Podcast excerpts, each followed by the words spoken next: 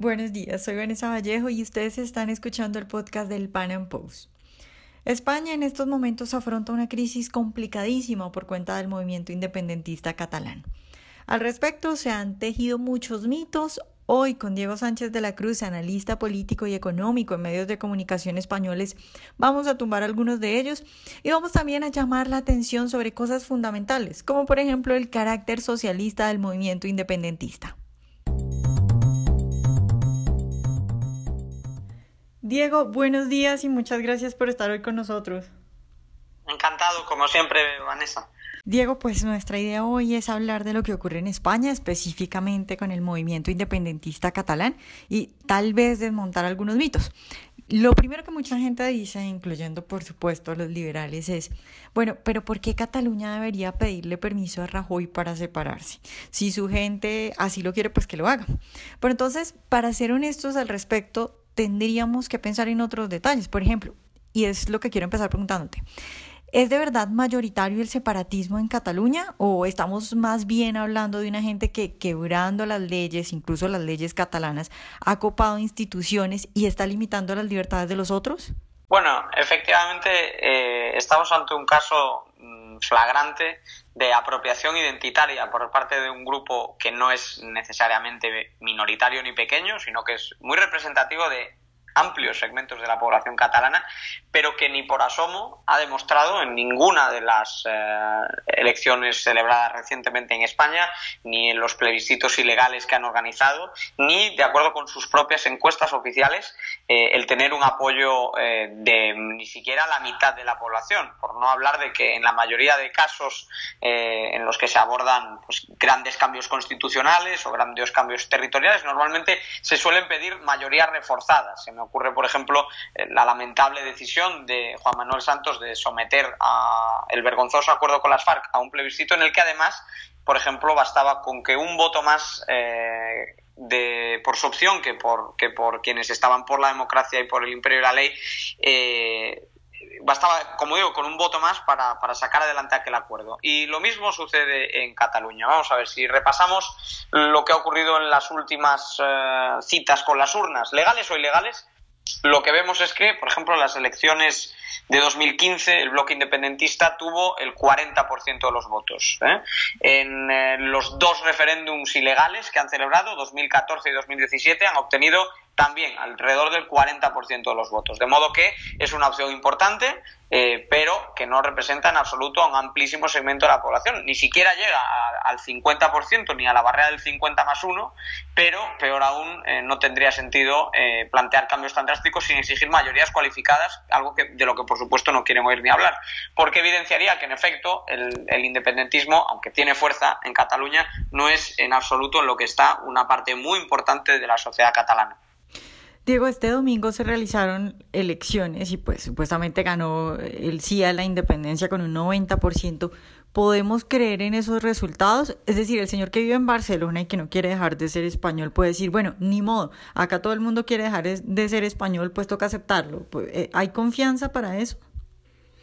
Bueno, fíjate que el resultado que comunicó eh, la Generalidad, el Gobierno Autonómico de Cataluña, hablaba de una victoria del 90%, lo cual ya nos da una idea de la dimensión bananera en la que se movió este proceso electoral. Eh, para ser un poco más precisos, eh, para empezar, este proceso no tenía mandato legal ni cobertura legal fue ilegalizado no solo por la Corte Constitucional Española, que es el máximo orden de la justicia en nuestro país, sino que también fue declarado ilegal, y esto es muy importante decirlo, por los letrados del propio Parlamento de Cataluña y por el Consejo que supervisa el cumplimiento de las leyes autonómicas de Cataluña. De modo que, incluso si alguna persona no quiere someterse a la legalidad, a la legalidad española, pues debería reconocer que también bajo la propia legalidad catalana este referéndum era ilegal y así lo advirtió los órganos pertinentes. Dicho esto, bueno, eh, el proceso de votación no solo no tenía mandato legal, es que además su ley de referéndum, que como digo fue legalizada, fue incumplida por los propios separatistas a lo largo de la jornada en al menos 20 de sus 34 artículos, por no hablar de que no había una autoridad, ni una junta, una mesa electoral que velase por la limpieza del proceso, que no hubo eh, una campaña equilibrada en medios públicos de ningún tipo, sino una propaganda continua a favor del independentismo en la televisión que pagan todos los catalanes, independentistas o no, eh, se ven obligados a financiarla y además, lo que yo creo que es también muy interesante, hay amplios testimonios del fraude masivo que se produjo. Hay más de 75 municipios en los que se emitieron muchos más votos que habitantes tienen esas poblaciones y eh, circulan por la red todo tipo de ejemplos de periodistas que en distintas ciudades emitían voto dos, tres, cuatro y hasta cinco veces. Eh, y por si no fuese suficiente, aunque no había censo electoral ni siquiera, lo cual ya resta definitivamente cualquier validez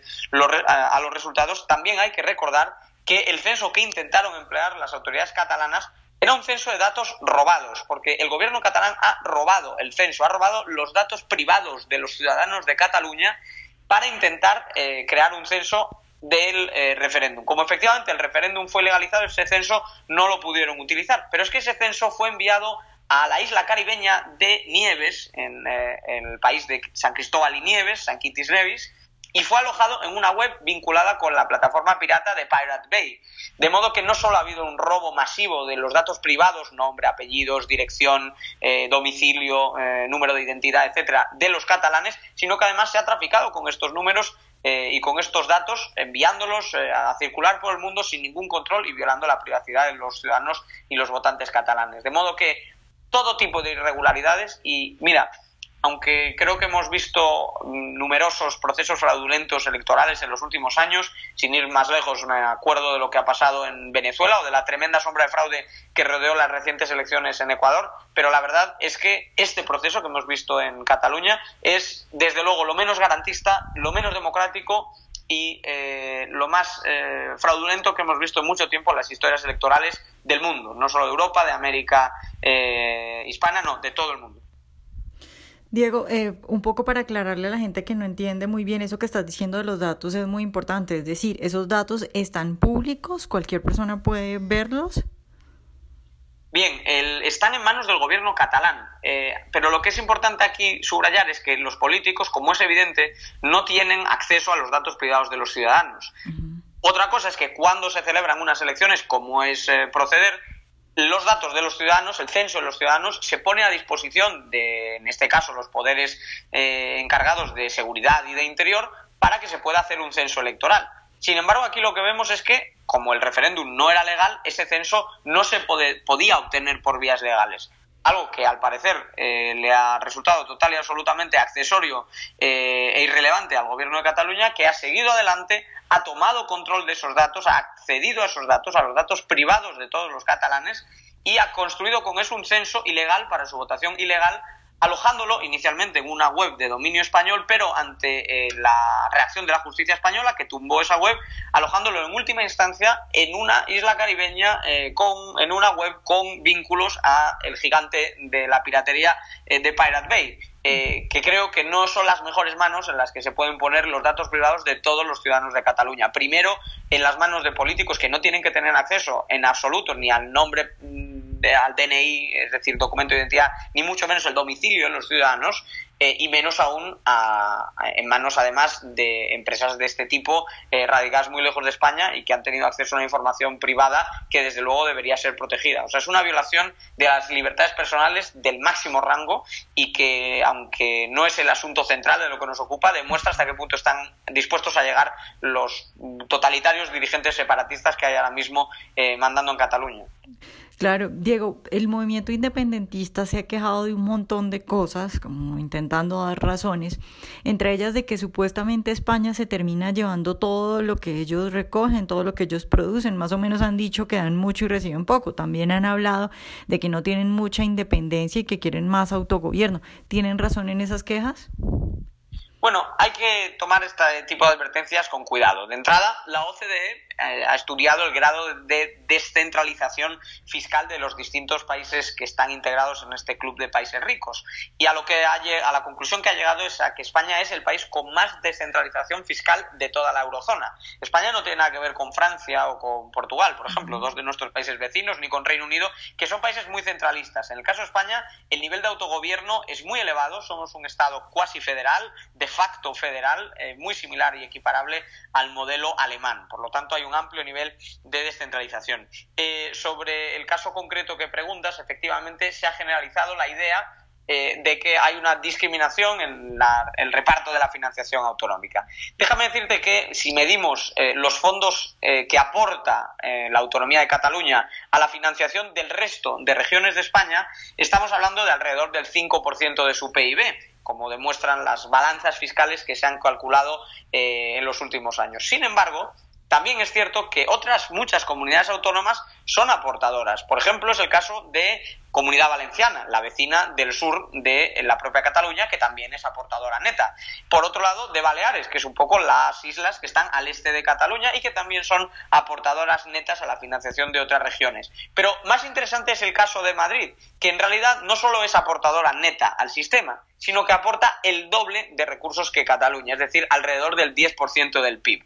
Eh, esto tiene cierto sentido. Si analizamos este debate en clave interna, también vemos que, por ejemplo, Barcelona genera el 80% de los recursos del gobierno catalán, pero solamente recibe el 60% de los recursos que luego reinvierte y gasta el gobierno de Cataluña. Es decir, se puede plantear este debate de muy distintas formas, pero tiene mucho sentido y es muy habitual en cualquier caso que los territorios ricos, cuando existen cajas comunes de financiación, aporten más que los territorios con menor nivel de riqueza. Y además es bastante curioso que siendo la queja dirigida hacia Madrid, precisamente la región madrileña aporta el doble a la caja común que Cataluña. Dicho esto, el gobierno de España ha, propuesto la reforma del sistema de financiación y además ha habido un llamado bastante explícito a poner más dinero encima de la mesa, suponiendo que esta podría ser una solución. Podríamos discutir si esto es conveniente o no. Yo creo que sí, que es bueno que haya más corresponsabilidad fiscal en España y que todas las comunidades tengan el mismo tratamiento que tiene el, País Vasco y Navarra, es decir, que recauden para luego gastar, sin una caja común eh, más que para los asuntos básicos como la defensa,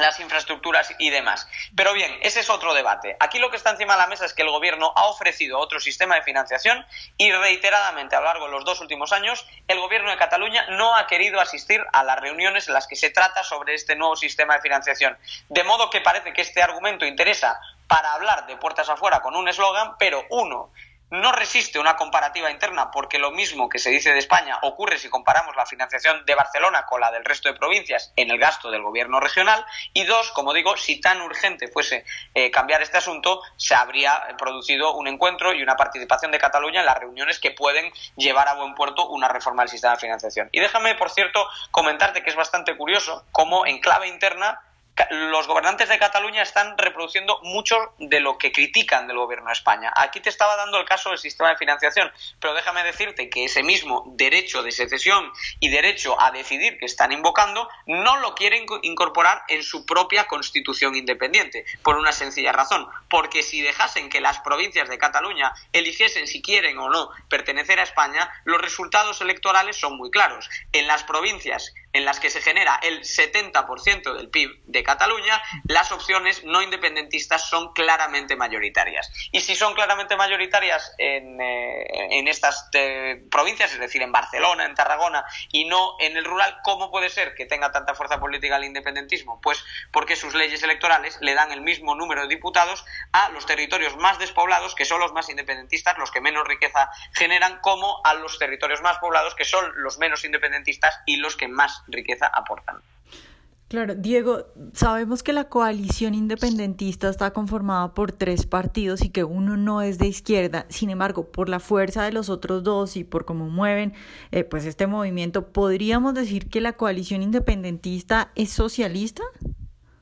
Bueno, el partido al que hace referencia, que estaba vinculado más tradicionalmente con la burguesía catalana, que siempre ha tenido un rol importante en la vida económica de España. De hecho, una parte importante del desarrollo económico de Cataluña viene del catalanismo en el siglo XIX eh, y los aranceles preferenciales que consiguió para Cataluña entonces. Eh, esas burguesías, esas clases dirigentes, tradicionalmente se han visto representadas en un partido que se llamaba Convergencia. Y dirás tú, Vanessa, ¿cómo puede ser entonces que ese nombre, que esas siglas no aparezcan en la coalición de gobierno, que se hable de PDCAT? Pues muy sencillo. El Partido Convergencia ha tenido tantos escándalos de corrupción, se ha visto sumido en tantos escándalos por financiación ilegal, por comisiones en obras, en infraestructuras, en contratos públicos, con fortunas multimillonarias en euros, multimillonarias de sus dirigentes en paraísos fiscales, eh, obtenidas, por supuesto, ilegalmente por la vía de la corrupción, es tal la corrupción de ese partido que ha tenido que refundarse y cambiar de nombre para intentar ocultar un legado de saqueo institucionalizado a los catalanes. Ese partido está ahora en una coalición desesperado porque no tiene otra forma de mantenerse en el poder. Y en esa coalición, como digo, desesperado, el PDCAT, la antigua convergencia, se ve obligado a pactar con sus tradicionales rivales, que son los que llevan la voz cantante, Esquerra Republicana de Cataluña, que es un partido claramente orientado a la izquierda radical, un partido que está muy a la izquierda del PSOE, un partido cercano a Podemos y un partido que, por supuesto, también es independentista, pero eh, junto a ellos, dándoles apoyo parlamentario, está de largo uno de los partidos más radicales y extremistas de Europa, que es la CUP. La CUP es un partido que no podemos tildar simplemente de populismo de izquierdas ni de socialismo. Es un partido marxista que está eh, aplicando, intentando aplicar en Cataluña un programa de izquierda revolucionaria que no respeta en absoluto las instituciones, que además de un independentismo radical, es radical en su rechazo y en su frontalidad contra la propia privada y contra el capitalismo, y como digo, es uno de los partidos más antisistema, más radicales, más no socialistas, sino directamente filocomunistas que hay en el sistema democrático europeo y desde luego un auténtico peligro para el bolsillo y para el patrimonio de los millones de catalanes que merecen algo mucho mejor que ser oprimidos por los dirigentes de estos tres partidos, uno corrupto, otro socialista a más no poder, pero desde luego uno, el peor de todos, eh, de la más baja estofa, como son las CUP. Diego, ¿tú crees que es posible decir que eh, uno de los mayores peligros sería que lo que se, se esté gestando es un régimen eh, comunista, que este sea un proyecto para instaurar un régimen socialista? Bueno, déjame darte simplemente un, comentarte una anécdota al respecto, porque yo creo que habla con mucha claridad de lo que está pasando en Cataluña. Cataluña ha tenido tradicionalmente una bandera, la señera, que podemos encontrar en el mismo escudo de España, básicamente sus colores, porque es una bandera que viene tomada del clásico escudo de la corona de Aragón, uno de los dos reinos fundacionales de, eh, nuestro país, de España, junto con Castilla, eh, al que se asociaron también, como es conocido, País Vasco Galicia, etcétera. Bueno, eh, ese escudo no lo vas a encontrar en ninguna de las protestas, ni en las manifestaciones, ni en los actos del movimiento independentista, porque el movimiento independentista se ha creado otra bandera, que se llama la estelada, eh, palabra que en catalán lo que viene a decir estrellada. ¿Por qué? Porque básicamente toma los colores tradicionales de esa bandera catalana, que como digo viene de la bandera de Aragón, y le estampa una estrella, que no es sino el reflejo de la simpatía, el reflejo de la cercanía y el tributo que le rinden los radicales de izquierda que tutelan y guían el proceso independentista en Cataluña a su modelo de referencia, que como te puedes imaginar por lo que te estoy diciendo, no es nada más y nada menos que la Cuba de Castro. Claro, Diego, ya para terminar, ¿tú crees que fue un error que Rajoy hubiera mandado a la policía el domingo en las elecciones? Es importante decir que las escenas que se vivieron el domingo en Barcelona nos han preocupado a todos, pero que la violencia y el clima de enfrentamiento que hay en, Cataluña ni empezó ni terminó el domingo y precisamente aunque el domingo le tocó a la policía asumir eh, ese papel, eh, estamos viendo en los últimos días como por ejemplo son agentes de policía los que son acosados, eh, los que son perseguidos, los que son insultados, pero también está pasando con jueces, con personalidades de la sociedad civil, con políticos de oposición. ¿Por qué? Porque estos grupos independentistas radicales que tanto han querido eh, exhibir un supuesto victimismo, ¿no? este victimismo ante la supuesta represión vivida el día 1 de octubre, no están dudando en alentar, como digo, protestas muy violentas dirigidas contra eh, todos aquellos que no forman parte de su alianza por la independencia. Es importante también subrayar que muchas de las imágenes que se vieron en redes sociales eh, eran, correspondían a protestas anteriores, de modo que ha habido mucha manipulación, algo que ya es habitual hoy en día con el descontrol que, que existe en en, este tipo de movimientos y con lo difícil que es informar con buen criterio, pero eh, lo que sabemos es que los afectados fueron alrededor del 0,03 de las personas que salieron a la calle y que solamente hubo un herido grave después de todas las protestas del domingo y de la actuación policial. Eso sí, también déjame indicar una cuestión. La policía no actuó bajo mandato del gobierno de España, sino que actuó bajo mandato de la justicia. Fue el Tribunal Superior de Justicia de Cataluña el que eh, asumió todo el control y la supervisión del cumplimiento de la ley en Cataluña. Y fue la policía, en su rol de policía judicial, la que tuvo que actuar en Cataluña. Muchas de estas escenas, eso sí, se podrían haber evitado si la policía regional, los Mossos de Escuadra, que demostraron su incompetencia a la hora de lidiar con los atentados terroristas que sufrió Cataluña el pasado mes de agosto, si esos Mossos de Escuadra hubiesen cumplido con el mandato que tenían por parte del eh, juez por parte del Tribunal Superior de Justicia de Cataluña. Pero como no lo hicieron, como han actuado como una policía política a los órdenes de los independentistas y en total irrespeto de los dictámenes de la justicia, esa policía eh, dejó las puertas abiertas y convirtió la situación en una ratonera para los agentes de la Policía Nacional que efectivamente se vieron obligados a hacer cargas en muchas ocasiones para defenderse de turbas violentas y en algunas ocasiones para necesariamente entrar a los colegios e impedir que se produjesen actos ilegales. En cualquier caso, insisto que la violencia no acabó allí, que estamos viendo a los grupos independentistas acosando, ya digo, a policías, políticos, jueces, personalidades de la sociedad civil y ciudadanos en general que no secundan la agenda independentista, que como no puede ser de otra forma en los casos del nacionalismo, es una agenda racista que carga contra el resto de españoles, contra los gallegos, contra los andaluces, contra todo lo que no es catalán, contra todo lo que es español. Es una agenda también de confrontación y de división social y está fracturando a Cataluña, lo que es más triste, a pesar de que ni siquiera tiene la mitad del apoyo de la ciudadanía. De modo que esperemos que las instituciones hagan su trabajo, eh, que prevalezca la Constitución española, que en el marco de la Constitución española haya diálogo y se mejore la situación y que, por supuesto, que eh, Cataluña pueda ser lo que debe ser, que es un polo de libertad y no un polo de socialismo y de confrontación. Bueno, Diego, pues muchas gracias por estar hoy con nosotros. Muchas gracias, Vanessa. Espero que hayan disfrutado esta entrevista de hoy. Nos vemos en un próximo Panam Podcast. Y recuerden seguirnos en nuestras redes sociales y en nuestra plataforma para escuchar todos nuestros podcasts y leer todo nuestro material.